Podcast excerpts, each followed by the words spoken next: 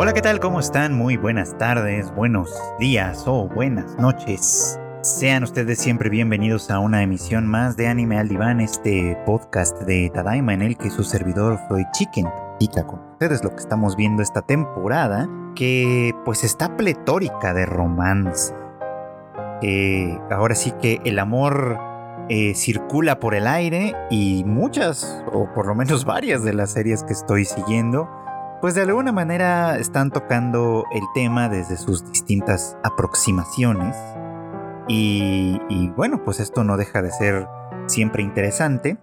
Lo digo siempre, ¿no? Creo que el tema del romance es uno que, si bien pues es una enorme constante en el, en, el mundo de, pues de la narrativa en general, las historias de amor y de desamor eh, y todo lo que pueda uno encontrar en medio son pues existen desde que existe el mundo, desde que existe la literatura, y muy probablemente seguirán existiendo en lo futuro, porque al final del día sigue siendo uno de los temas que más nos apasionan, y por eso es que eh, encontramos siempre distintas aproximaciones, ¿no? Hay, hay, quien ya está aburrido de esto, ¿no? Hay quien a lo mejor después de ver la enésima comedia romántica dice, bueno, esto creo que ya no es para mí, necesito ver series de, violencia y de golpes y demás, otro tema sumamente recurrente en las narrativas en general. Pero pues la verdad es que yo no soy de esos, yo estoy de, las que, de los que siempre está eh, buscando una nueva historia romántica que apreciar y, me gusta cuando estas son en general pues bien narradas, tienen algunos elementos que llaman la atención y juegan en términos generales con pues, pues con dichos elementos para contarnos una historia agradable, atractiva, que puede siempre llevarnos a conectar pues con lo que vivimos de pronto, ¿no? O con lo que o con experiencias del pasado o incluso pues con ideas en general para darle un poquito como de color y sabor a la vida, pues. Y todo este preámbulo es para decirles que al fin me pude poner al corriente con una de las series eh, románticas de esta temporada, una de las más populares ciertamente, que es The Dangers in My Heart o Boku no Kokoro no Yabayatsu. Eh, pues esta serie que ya está en su segunda temporada, ciertamente, y que eh, pues ha venido construyendo, haciendo muy bien las cosas, eh, construyendo poco a poco, pero con, con seguridad, digamos, una bonita relación entre dos chicos un tanto dispares, ¿no? Por un lado Kyotaro Ichikawa y por el otro Anna Yamada que eh, son dispares en todos los sentidos, el que más destaca probablemente, pues es el de la estatura, ¿no? donde ah, eh, llamada es la chica, pues es bastante alta, ¿no? Y, eh, de hecho es bastante más alta que el promedio de todo el salón en general. Por lo menos a, a le saca toda la cabeza, entonces es bastante, bastante significativa, digamos, como la, la diferencia. Pero bueno, decía, en general ella es más alta que todos los demás. Y Chikawa, eh, sin ser precisamente muy, muy bajito, sí es un poquito más bajito que el promedio. Entonces, eso hace que la, diferencia, digamos, como de estatura, sea mm, pues una de las cosas que más destacan entre estos dos, ¿no? Pero las diferencias en realidad son bastante, pues bastante más diversas, ¿no? Tienen muchas, muchas diferencias en general. Y lo que hace eh, parte bonito esto es como ese acercamiento entre dos improbables este, eh, personas, digamos, que encuentran este punto en común a partir de, pues a partir de cosas que van muy en lo cotidiano, pero que ahora voy a lo que me parece más importante de esta serie, ¿no? Pero que van de tratar de entender y aceptar al otro en toda su en toda su dimensión, vamos a decirlo así, ¿no? Y bueno, creo que desde la primera temporada, y en algún momento creo que también lo comenté cuando hablábamos de la primera temporada hace algunos meses, eh, que una de las cosas que me parece más relevantes es que eh, eh, Ichikawa, el chico, pues, parte de una posición un tanto estereotípica, ¿no? Es decir, su percepción de tanto de Yamada como del resto de sus compañeros en general es una que, que sobre todo es defensiva, vamos, ¿no? los mira desde, pues desde una posición como de cierta superioridad, vamos, una superioridad imaginaria en cierta manera, ¿no? Eh, Ichikawa se considera a sí mismo pues mejor que los demás eh, en un sentido muy peculiar, ¿no? Ya recordarán ustedes que muy al principio de la, de la serie, pues él sobre todo fantasea, ¿no? Con, con asesinarlos a todos, ¿no? Porque es este niño como edgy, un poquito, ¿no? Que lee historias de, pues sí, de asesinos, de terror, de crímenes y cosas por el estilo, que idealiza a los, eh, pues, pues a los, a los protagonistas, digamos, de esas historias aterradoras. Y al idealizarlos, eh, obviamente los coloca como, como personas que están fuera de la sociedad, ¿no? Que eh, fuera de la sociedad y por encima de ella, ¿no? Que están más allá de sus reglas, más allá de sus eh, básicamente eso, ¿no? Más allá de todo aquello que les constriñe. Y, él, que es un poquito como, sin ser, sin estar de plano en el ostracismo, digamos, de la, de la clase, sí está un poco como por fuera, ¿no? No es eh, de los populares, digamos, no es un chico que llame mucho la atención, que tenga muchos amigos, ni mucho menos. Entonces es fácil ver, pues, por dónde se identifica con estas cosas, ¿no? Como por, como por él también sentirse por fuera de lo social pues él de alguna manera también se necesita o parecía que sentía la necesidad de ponerse en esa posición como de cierta superioridad a partir de pues esta violencia imaginaria, ¿no? Y esta violencia imaginaria que obviamente se dirigía sobre todo hacia Yamada por varias razones, ¿no? La primera obviamente pues es que se trataba de la chica más llamativa del salón en todos los sentidos, ¿no? No solo por su estatura, sino por su belleza, que, que hay que decirlo, ¿no? Es como una de las características que constantemente se nos se nos presentan y representan como algo que, por sí solo es extraordinario, ¿no? Y, y, sí, ¿no? La, serie lo pone en términos de, ser extraordinario en un sentido muy literal de las cosas, ¿no? Llamada, eh, pues por ejemplo, tiene un trabajo, a pesar de su corta edad, como modelo de revistas. Aparece en, pues sí, aparece vistiendo pues obviamente ropa juvenil, de moda y demás, para, eh, eh, es fotografiada y aparece en revistas, ¿no? Y además pues también vamos viendo que, tiene sus momentos en los que también se interesa por la cuestión de la actuación y demás. Y obviamente pues pareciera que va haciendo una carrera, ¿no? Va, haciendo, va iniciando una carrera profesional en esos, en esos terrenos, ¿no?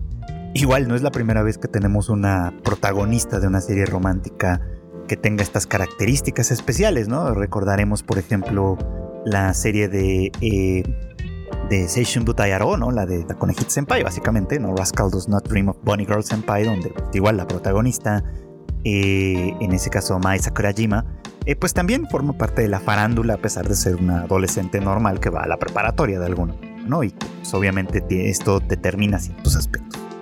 Bueno, eh, pues por eso es que, es que eh, es interesante que al principio decíamos esto y Chikawa eh, enfocara su, su, esta como fantase, este fantaseo homicida, digamos, en ella, porque ella representaba pues obviamente todo lo que él no, ¿no? Todo lo contrario a él, ¿no? Ella también formaba parte de la sociedad, ciertamente, también estaba un poco como por fuera de la sociedad, en, en buena medida pero ella en una posición no, no, no de la oscuridad, vamos, no, no, del, no, no de, este, de este terreno turbio, ¿no? Sino más bien ella se encontraba en un terreno luminoso de, destacar, ¿no? O sea, destacaba, pues, por, decirlo más correctamente, destaca de la sociedad, destaca de la sociedad, se, se separa de la sociedad comúnmente, pero en un terreno más luminoso que hace que los demás le admiren y quieran estar con ella.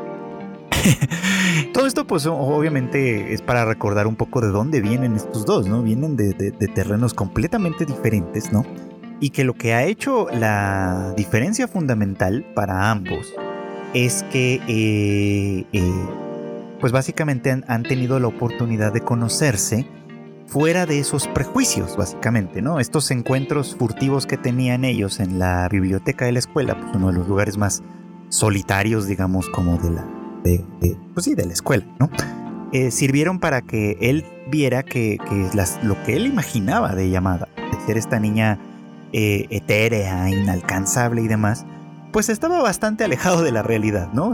que, a pesar de lo que ella, de, las, del aspecto, de su aspecto, de todo lo que representa visualmente hablando, pues en realidad ella no está tan alejada de ser todavía, pues lo que es en realidad, ¿no? Una niña, ¿no? En ese caso ella disfruta muchísimo de, comer golosinas, ¿no? Y entonces pues, se atasca de golosinas en, la biblioteca donde nadie la ve. y donde obviamente pues nadie puede criticarla, criticarla por eso, ¿no? Este, y él pues al, verla en esta circunstancia, eh, al conocerla en ese terreno un poquito como más juguetón, eh, al darse cuenta que ella no lo discrimina tampoco, no lo ve desde, esa, desde ese punto imaginario, ¿no? En el que él se colocaba, en el que los demás de alguna manera lo despreciaban o lo, o lo, o lo, pues sí, lo, le negaban formar parte de la sociedad. Ella no lo ve realmente así, entra en contacto con él de una manera muy, muy natural y van construyendo pues una amistad, básicamente, que poco a poco va afianzándose como algo que ya va, va girando hacia lo romántico, ciertamente, ¿no? Eh, siempre he pensado desde que he seguido esta, esta, pues, historia eh, que tiene muchos paralelismos, algunos paralelismos al menos, con la de Karakae Yosu no Takagi-san, de la cual también he hablado en, distintos momentos en este, en este podcast y que ustedes recordarán probablemente que en aquellos, en aquellos episodios en los que se habló de aquella, eh, justamente una de las cosas que, más me gustaron de esa, de esa historia en general y que más me gustó darme cuenta y seguirla con atención fue porque justamente el romance entre Nishikata y Takagi en aquella serie parte de un incipiente romance infantil a base de juegos y de competencias, ¿no? Que poco a poco va convirtiéndose en algo, pues, un poquito más adulto, vamos a decirlo así.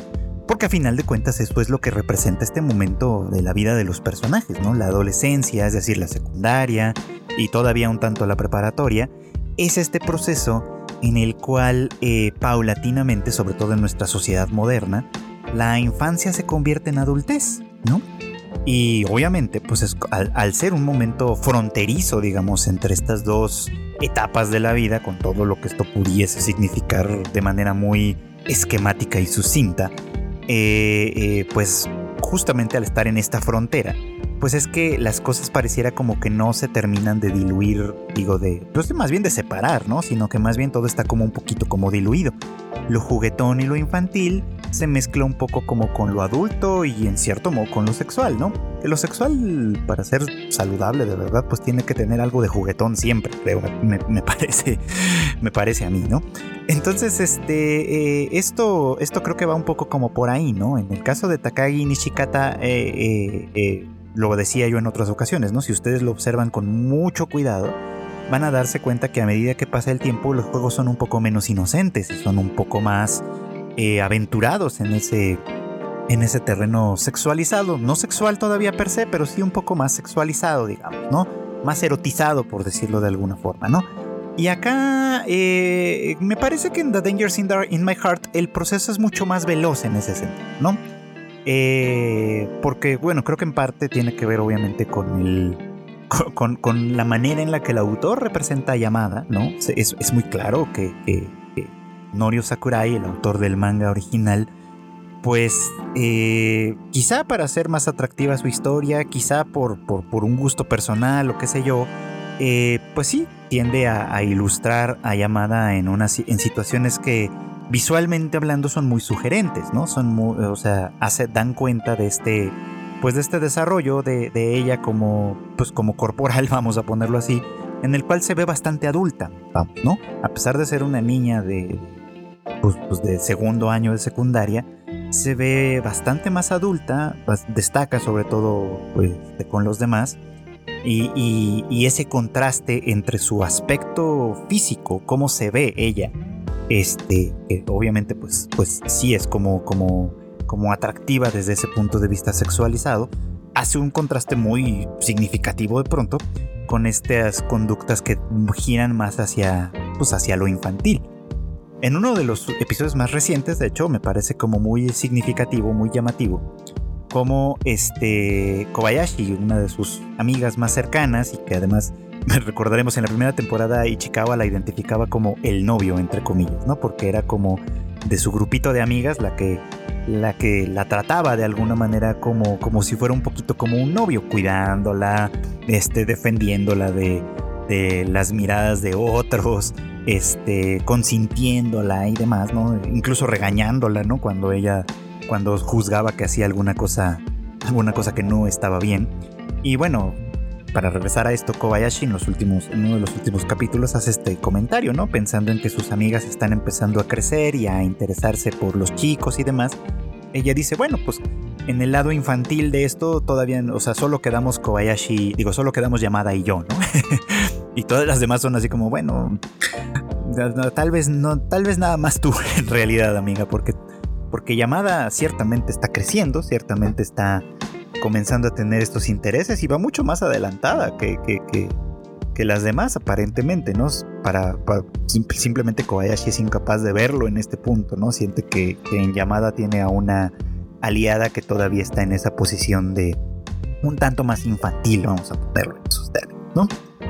Este, pero bueno, la cosa es que, para no alargarme demasiado con esto, lo cierto es que pues la, relación se ha ido, ha ido progresando, ¿no? A partir de, en estas dos temporadas, de, ser estos, este par de amigos, que de alguna manera tienen esta relación, pues, pues no secreta como tal, pero sí ciertamente íntima entre ellos, ¿no? Que, en la cual los demás no forman parte como tal, a ir paulatinamente convirtiéndose en algo más eh, público, más social Decía yo que esto pasa mucho más rápido aquí de lo que pasa en Takagi-san, ¿no? Pero, pero en Takagi-san también sucede este mismo proceso, ¿no? El proceso de, ser una relación de dos que nace eh, en estos terrenos de, pues del juego un poco, de la amistad un poco y que va progresando hacia lo romántico. Y que de una manera muy muy interesante, a medida que se vuelve más romántico, más adulto desde cierto punto de vista, también se vuelve más público. ¿ah?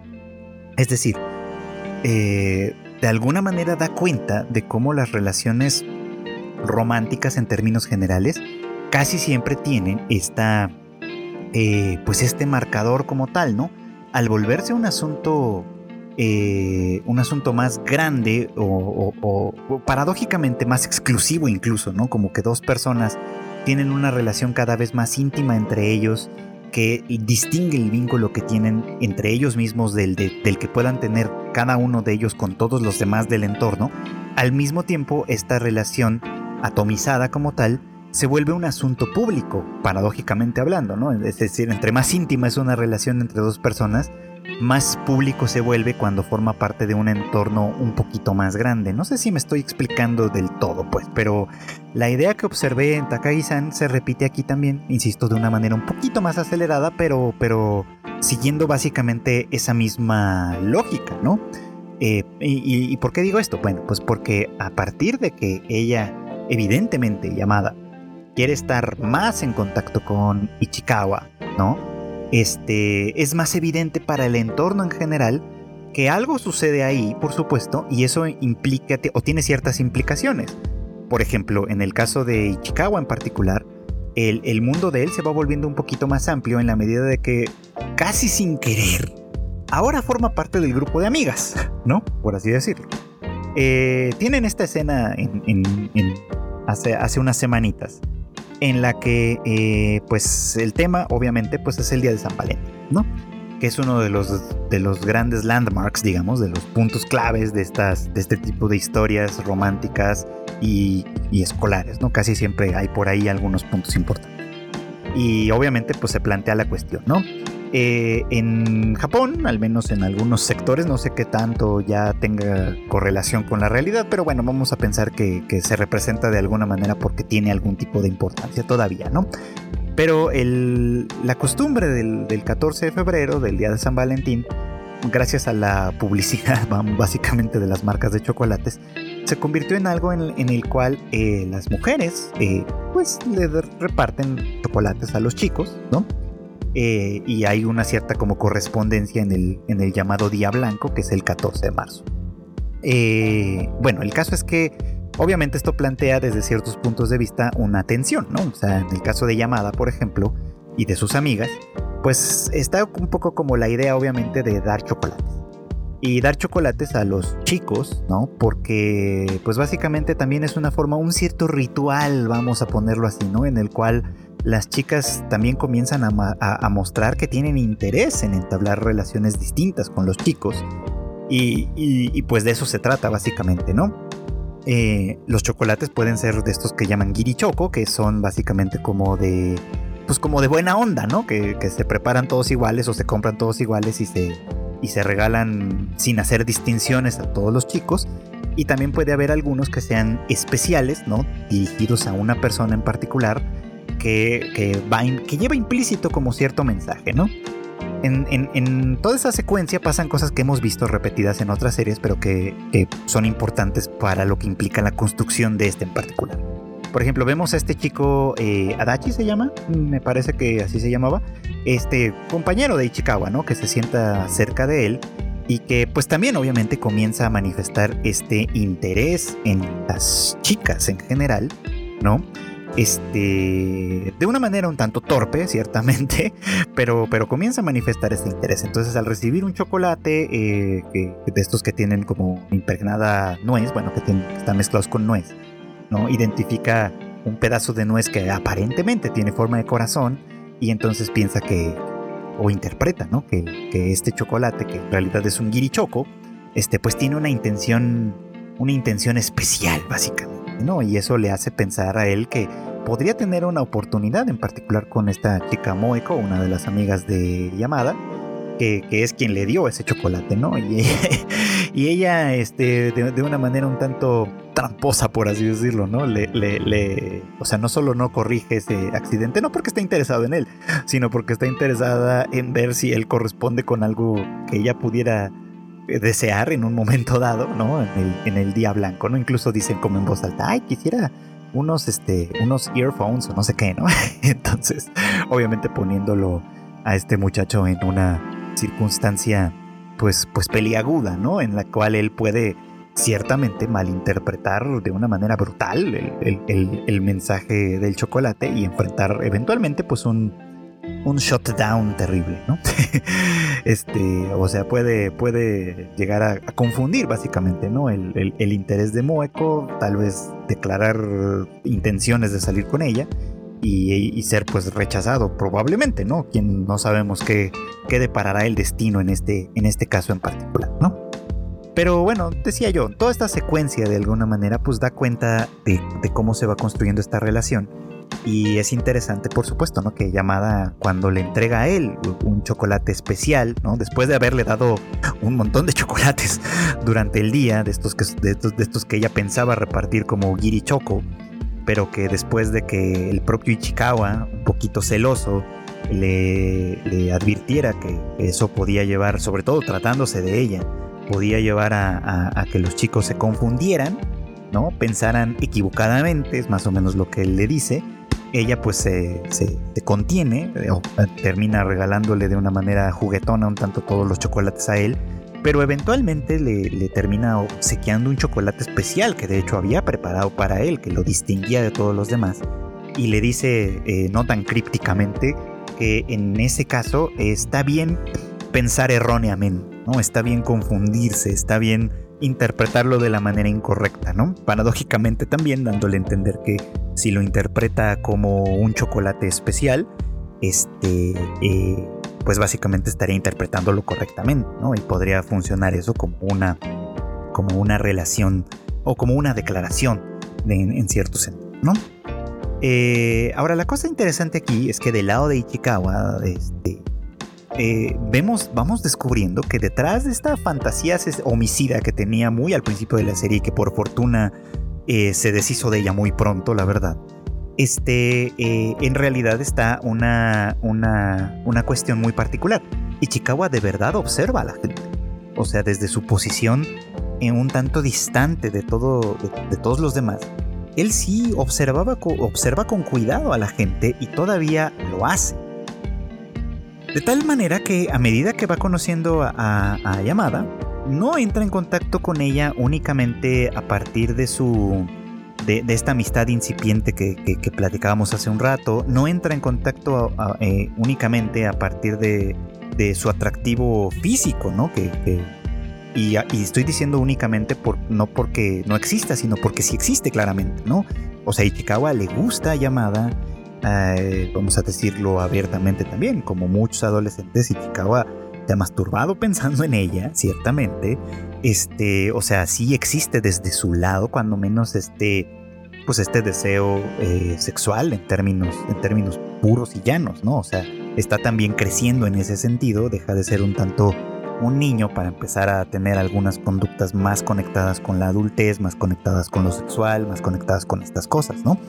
Este, pero no, pero no únicamente. Es decir, para él, Yamada es una persona con muchas más dimensiones, ¿no? En la medida en la que conoce, por ejemplo, las vicisitudes de su trabajo, ¿no? Del, del trabajo que ella realiza como modelo, de todo lo que puede implicar para ella, ¿no? En la medida en la que escucha, por ejemplo, cuando ella le habla de sus inseguridades, ¿no? Y de cómo intentó una y mil cosas diferentes y se frustraba de no, de no poder realizarlas adecuadamente, ¿no? y cómo cada vez que renunciaba sus papás de alguna manera pues le, le, compraban un pastel como para animarla, ¿no? Y que él interpreta de una manera muy linda, ¿no? Diciéndole que bueno, tal vez no es que, que los papás le premiaran dejar las cosas, ¿no? Sino que más bien querían alentarla a que siguiera intentando, ¿no? A que siguiera probando cosas nuevas, ¿no? Como a partir de, de una conversación entre ellos, ella a final de cuentas se pues cae en cuenta, vamos a decirlo, de que el trabajo que está realizando ahora sí le gusta, ¿no? Y que es algo con lo que se siente complacida, a pesar de que en ese mundo en particular, pues la competencia es difícil, ciertamente, ¿no? Hay, o sea, si en la escuela destaca por su belleza, su porte y todo lo que ustedes quieran, en ese mundo en particular, pues ella es solo una más de las muchas chicas hermosas que funcionan como modelos, a las que les toman fotos, que se convierten en celebridades de alguna manera, que quieren destacar, que quieren volverse actrices, que quieren volverse cantantes o lo que sea, y que estos aspectos infantiles que ella de pronto todavía tiene, pues a veces le ocasionan ciertos problemas, ¿no? No los vemos, pero nos los platican, ¿no? Que hay de alguna manera eh, estas vicisitudes a las que se tiene que enfrentar en un momento dado y que, eh, bueno, pues le hacen sentir insegura, le hacen sentir inadecuada, le hacen sentir un montón de cosas que curiosamente, y repito otra vez esta palabra que parece que es mi comodín el día de hoy, paradójicamente, la conectan con Ichikawa, porque él también siente esas inseguridades, él también siente esas insuficiencias, él también siente que de alguna manera eh, eh, es inadecuado en ciertos contextos, ¿no? aunque estén hablando de contextos completamente diferentes, el sentimiento que pueden compartir es, eh, pues es único, básicamente, y, les hermana todavía un poco más, les vincula todavía un poco más, ¿no? Entonces, me parece que esa es una de las partes más rescatables y, y decentes de esta historia, a final de cuentas, ¿no? Que el acercamiento entre ellos dos se da a partir de un conocimiento, de, un conocimiento un poquito más profundo que el de los demás, básicamente, ¿no? De que estos dos juntos van eh, zambulléndose, digamos, como en lo que, en lo que significa eh, el otro, ¿no? En, más de una bueno, en más de, en más de una característica, en más de una cualidad. Mostrando que se ven entre ellos no como personajes planos y superficiales, sino como personas que, con quienes puede, con quien pueden conectar desde distintos ángulos y eso me parece que es verdaderamente bonito, me parece que es algo que verdaderamente esta serie hace muy bien. Lo hace muy bien además, obviamente esto lo estoy resumiendo de una manera como generalizada, pero lo hace muy bien en varios aspectos, o sea, lo hace muy, bien en, el lenguaje visual de la propia serie, ¿no? En, estas escenas de, de contacto, de vínculo, con las expresiones de ambos, las expresiones faciales de ambos, ciertamente, ¿no? Lo hace tan extraordinariamente a partir de los diálogos, por ejemplo, que eso es algo que hay que reconocerle, perdón, a esta, a esta serie. Los diálogos están en general bastante bien pensados, bastante bien construidos, eh, son bastante significativos, ¿no? Tienen como, como mucho, mucho significado de fondo y, y, le dan un realce importante a la serie, ¿no?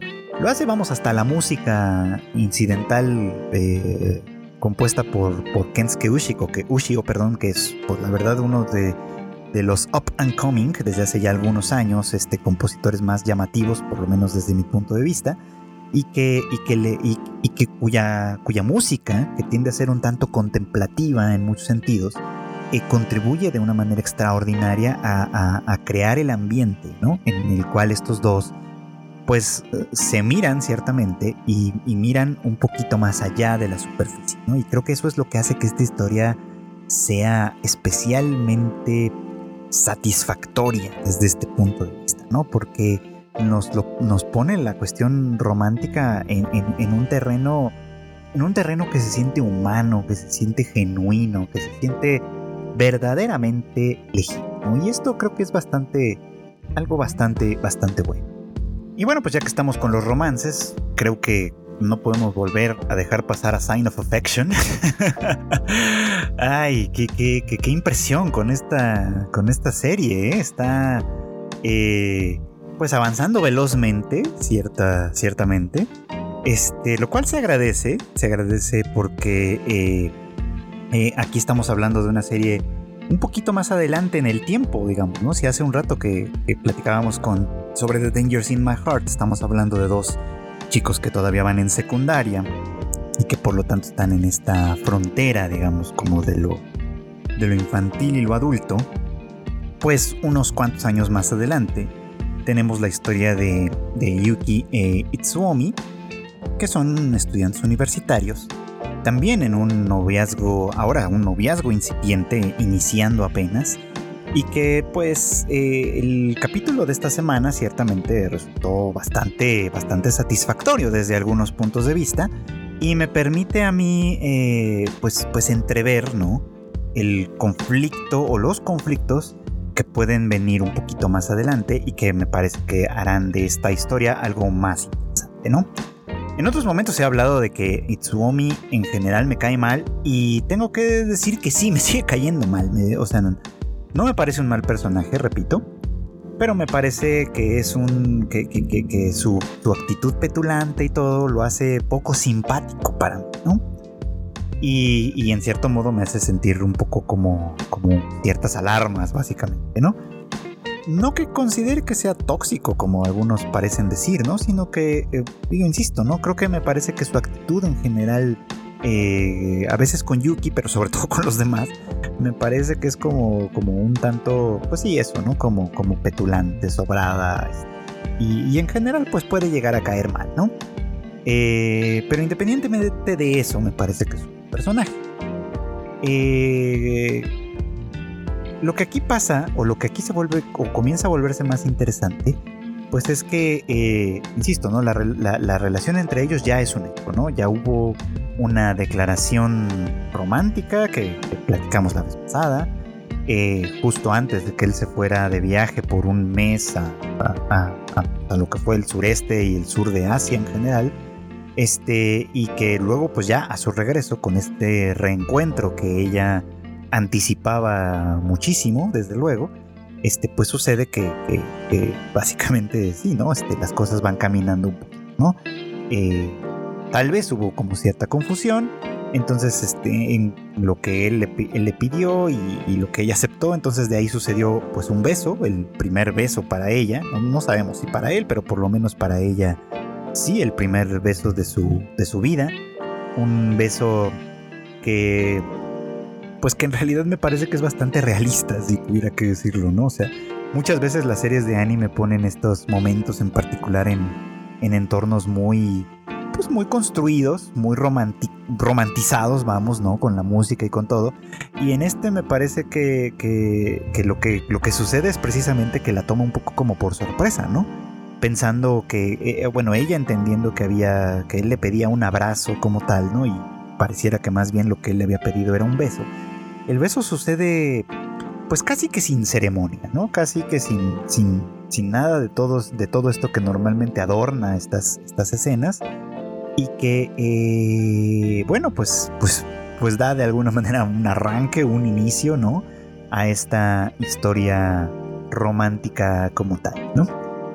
Eh, pero antes de eso, hay como, hay algunos elementos, algunos detalles que me parecen interesantes, ¿no? Y que creo que vale la pena señalar.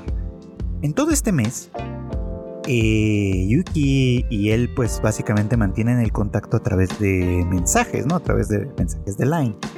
Que ella misma nos va relatando, ¿no? Cómo es su experiencia al respecto, ¿no? Que a veces él responde rápidamente porque pues de alguna manera coinciden.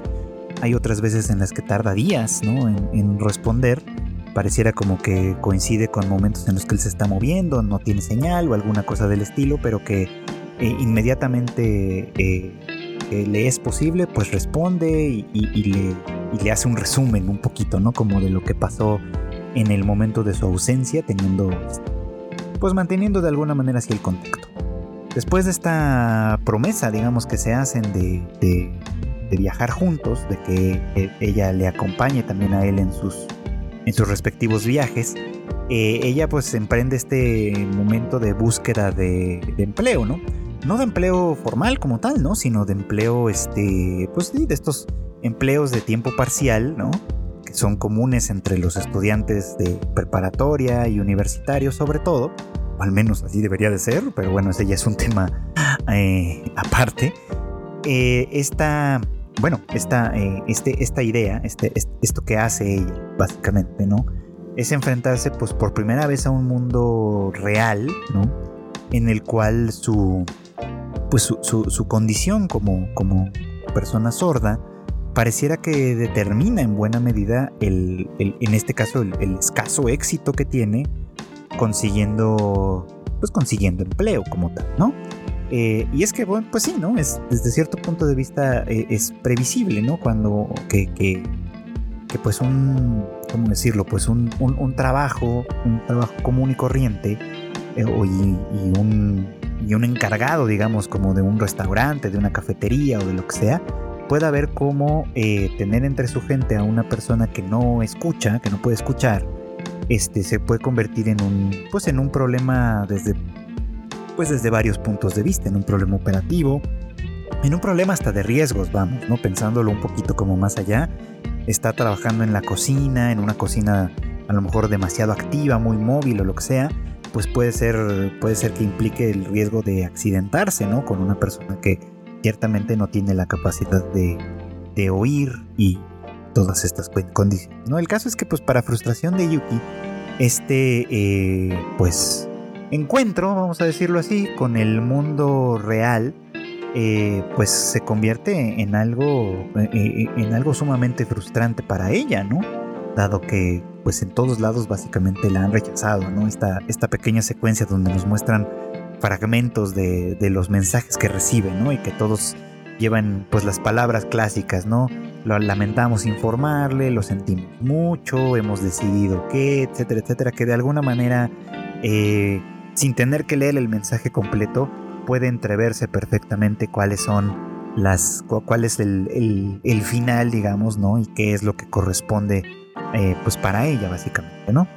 Se ahonda poco en ello, pero me parece que puede ser un tema relevante de esta historia, ¿no? De cómo eh, ella, que, que sabemos, ¿no? Que ha tenido que, o que ha decidido recorrer un, un camino que la distancia de este entorno sumamente protegido para irse acercando a un mundo mucho, mucho, mucho más amplio, ¿no? Este, este proceso de alguna manera, pues sí, no iba a estar desprovisto de, de, de sinsabores, básicamente, ¿no?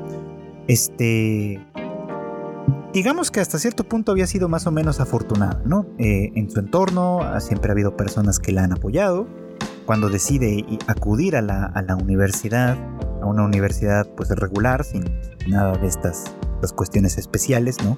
Pues ella sabía de antemano, ¿no? Que se iba a enfrentar a un mundo en el cual algunas de las consideraciones que en otros lados existen, pues aquí iban a dejar de existir pero también ha tenido la fortuna de, convivir con personas como Rin, que, no solo entienden sus circunstancias, sino que hacen lo posible, lo que está a su alcance, vamos, para hacerle la vida un poquito más llevadera, básicamente, ¿no?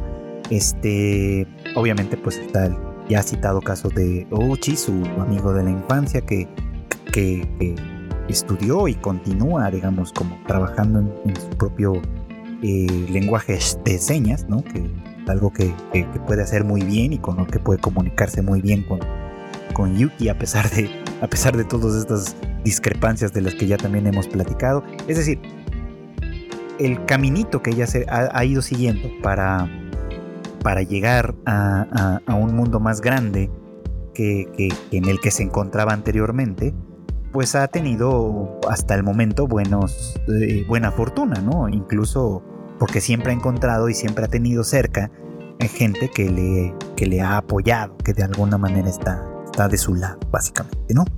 Incluso con Mitsuomi, eh, pues, pues estas condiciones en particular también han resultado muy positivas, ¿no? O sea, eh, el interés, eh, pues, pues primero, primero interés a secas, por así decirlo, que luego se nos devela como romántico, eh, se vio recompensado por porque él también de alguna forma le correspondía, o le ha correspondido, ¿no?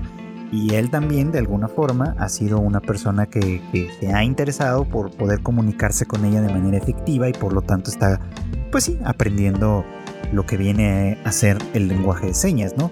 Algunas cosas se las ha enseñado ella, otras las ha aprendido de manera autodidacta, eh, considerando además que es una persona que, se desenvuelve en, varias, en varios idiomas, entonces es como, bueno, el, tema es que ellos también, así como Yamada e Ichikawa, pues parten de, parten para su relación de mundos completamente diferentes. En este caso, sobre todo lo vemos a partir de Yuki, que es quien nos narra la historia en gran medida, que es quien nos, este, quien nos muestra sobre todo cómo es su mundo en gran medida.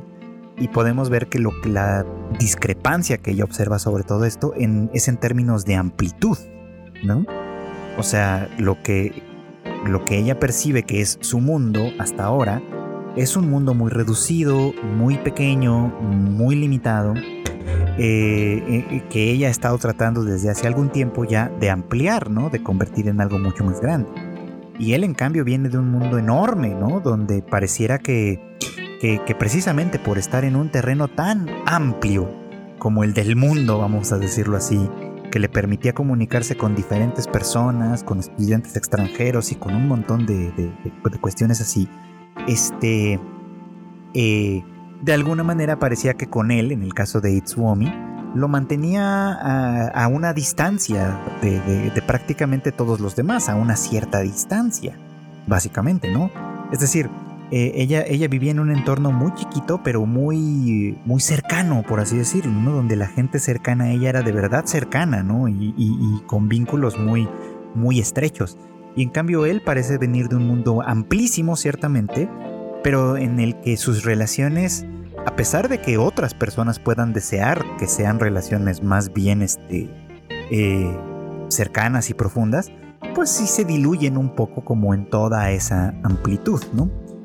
Creo que los ejemplos pues son bastante claros, pero el más significativo obviamente pues es el de Emma, ¿no? Que, que evidentemente está interesada en él desde un punto de vista romántico y que pues eh, en parte por eso y en parte por las condiciones particulares de él, pues es con quien, con quien pareciera que mantiene esta relación de una manera muchísimo más diluida como tal, ¿no? Como que, como que él se encuentra en un mundo completamente ajeno en el cual ella pareciera que es incapaz de entrar, ¿no? bueno, pues eso ya es, eso, eso creo que ya queda como Ahora, la cosa es que en, esta, en, este último capítulo no solo pasó esto que veníamos platicando, ¿no? El reencuentro entre estos dos, el primer beso y de alguna manera una primera cita, vamos a ponerlo así, ¿no? Ya como novios, ¿no? Tomando, caminando tomados de la mano, que también tiene esta otra característica de la que veníamos platicando hace un rato, ¿no? Comienza a volverse una cuestión pública, ¿no? cuando esta chica en el restaurante, ¿no? Ve pasar a Yuki por la, por la calle, ¿no? Y la ve tomada de la mano de un chico que ella no conoce, ¿no? Y que de alguna manera le hace pensar en, en Ochi, ¿no? Que, bueno, ¿dónde quedó él? ¿Qué pasó, qué pasó con él, ¿no? Este, obviamente, pues en esta secuencia en la cual él, este, Itsuomi me refiero, le propone a Yuki que, que presentarle formalmente a, uno de sus amigos, ¿no? A Shin. Eh, pues, advirtiendo obviamente que ella se siente insegura de empezar a, conocer a la gente que forma parte del entorno de él, por supuesto, ¿no? Y, él tratando de tranquilizarla con dos cosas que me parecen importantes, ¿no? Una, diciéndole que Shin no es una persona que sea de juzgar o que sea de, criticar o de distanciarse o de tener este tipo de prejuicios, vamos, ¿no? en torno a otras personas, teniendo en cuenta la condición de sordera de Yuki, por un lado, ¿no? Este, y, por el otro lado diciéndole que, bueno, en el momento en el que ella sienta que, no está bien, que pueden enviarle un mensaje secreto básicamente a ellos, que es que solo funciona para ellos dos, de apretarle con fuerza la mano, para que entonces él sepa que ella no se siente cómoda y que, y que pues es mejor retirarse, ¿no? Esa es una de las cosas que, que Itsuomi tiene que me parece que son muy buenas y que lo distancian muchísimo de esta idea de ser tóxico que he visto que algunas personas piensan. Es antipático, sí, pero tóxico creo que no llegamos a tanto, ¿no? En realidad la mayor parte de las veces pareciera que trata de, tener en cuenta los sentimientos de ella, trata de tener en cuenta cómo, se, cómo ella puede o no interactuar con los demás y está muy muy al pendiente de esto, pues, ¿no? Entonces yo no diría que, que de ninguna manera es tóxico en ese sentido, ¿no? Pero sí, insisto, ¿no? Puede ser antipático y a mí de hecho me parece bastante antipático.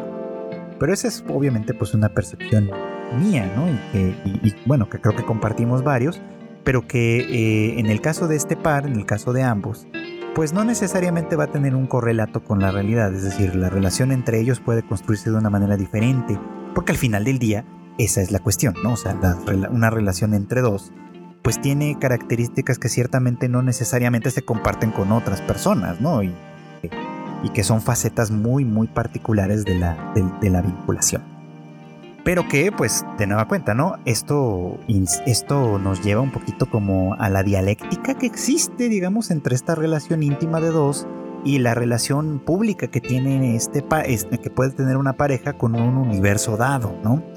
En el caso de Ichikawa y, y Yamada, que decíamos hace un rato, pues tiene que ver obviamente pues, con el entorno escolar, ¿no? Comparten ambos y ya vimos también que con el entorno familiar, por ejemplo, ¿no? Que en este caso, que es algo que me parece también muy bonito y que muchas de estas series románticas luego obvian por completo, en este caso las familias también cuentan y también pesan, ¿no? Eh, por un lado, ¿no? Ya, ya vimos que, la familia Ichikawa, ¿no? Que ya conoce a, Yamada, pues obviamente le, rápidamente la adopta como, como alguien cercano al hijo y, como alguien eh, querido, en cierto modo, ¿no? Le han, la han tratado bien en las, en las veces pues en las que han tenido que interactuar de una manera u otra, ¿no?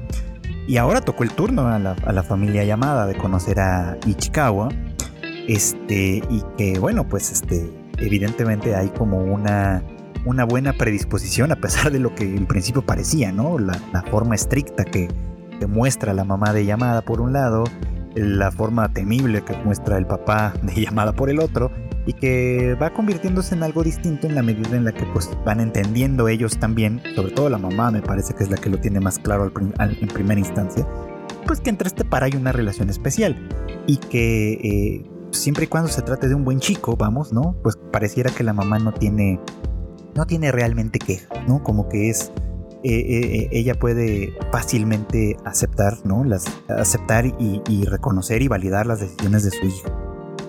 Eh, cosa que vamos a ver qué sucede acá, ¿no? Porque en, en A Sign of Affection, la condición eh, de, Yuki, ¿no? En cierto modo la pone en esa, en esa circunstancia en la que es fácil ser condescendientes con ella, ¿no? Rin ha sido de todo su apoyo, por supuesto, ¿no? Pero este otro chico que ahora se me va, que, que es el que trabaja con Itsuomi, pues estaba preocupado por Yuki básicamente, ¿no? Este, y lo expresó a través de su, pues sí, de cierta, en cierta manera de su forma de acercarse a Itsuomi, de cuestionarle, ¿no? Sus intenciones con Yuki, ¿no? Y bueno, ni qué decir de Ouchi, que ya hemos platicado en otras ocasiones, ¿no? Y que básicamente bajo la, eh, bajo la, ah, como, pues sí, bajo la, la pantalla, digamos, de que está preocupado por ella, de que eh, teme que otras personas puedan ser abusivas con, con ella, aprovechándose de su condición y demás, eh, pues lo vuelven una persona ciertamente un tanto condescendiente, ¿no? Que, sin darse cuenta le niega a, Yuki su propia capacidad de decisión y de agencia en ese sentido. creo que es algo que Itsuomi en términos generales respeta, ¿no? Eh, o sea, que en el momento en el que esto se vuelve cada vez un poco más público, pues ciertamente da a entender muchas cosas, ¿no? O sea, algunos temen, ¿no? Por ella, básicamente siendo un tanto condescendientes en ese sentido, considerándola ingenua, inexperta, etcétera. Cosas que sí puede ser, ciertamente, ¿no? Pero que al final del día, pues no es que no es que lo sea más especialmente dada su condición de sordera, ¿no? Sino que pues lo es simplemente porque ese, ese es el momento en el que se encuentra en, este, en, en, este, en esta etapa de su vida porque otras personas sin esta condición en particular seguramente también han sido ingenuos, también han sido inexpertos y han ido adquiriendo sus propias experiencias a partir básicamente pues de vivirlas, ¿no? Entonces aquí es donde, pues en el momento en el que esta circunstancia se vuelva más bien pública, creo que buenas, buenos conflictos pueden llegar a surgir y cosas que van, va a valer la pena discutir, platicar en, esta, en este podcast un poquito más adelante. Por lo que, pues sí, independientemente de que Itsuomi me caiga mal, eh, la verdad es que la serie eh, estoy disfrutándola mucho, es una de las que más espero cada semana y, ciertamente es una de las que más estoy hablando esta temporada. Y bueno, pues esto fue todo por hoy. Gracias como siempre por acompañarme en el anime al diván. Ya saben ustedes, este podcast está disponible a partir de los miércoles en algún momento del día y en las distintas plataformas de podcast, obviamente las más populares como Spotify, Apple Podcasts y demás, pero también en muchas otras para su conveniencia. Eh, no se olviden que aquí en Tadaima tenemos más contenido para ustedes. Tenemos, pues, sobre todo las noticias más relevantes en tadaima.com.mx y en las redes sociales Tadaima MX, en, ya saben, en Instagram, en Twitter y así. Este, esperemos que los podcasts regresen pronto. Han tomado algunas, algunas pausas últimamente, así que esperemos que muy pronto vuelvan al, al, redil y compartan con ustedes más contenido. Pero y si no, pues lo, lo que sí tenemos, por supuesto, es el Tadaima Live que hacemos con todo el equipo en punto de las 9 de la noche hora de la Ciudad de México a través de nuestros canales en Facebook, en Twitch y en YouTube. Eh, no me queda más que pues agradecerle siempre su amable escucha, sus comentarios, sus eh, pulgares arriba, sus corazoncitos, sus calificaciones, cualquier cosa que contribuya a que este podcast llegue a más, a más y más gente. Y obviamente pues eh, como siempre, ¿no? Agradezco siempre, siempre, siempre la preferencia que, que, le dan a este pequeño proyecto personal. Eh, a mí me encuentran en redes sociales como arroba ahí me, me, buscan y pueden platicar conmigo pues lo que ustedes quieran, pueden hacer sus peticiones a lo mejor de alguna serie que no haya visto o que haya perdido de balance, este puedo, podemos obviamente retomarlo o intentarlo cuando menos si la agenda lo permite. Y pues no queda más que desearles siempre que pasen tardes, buenas noches o buenos días.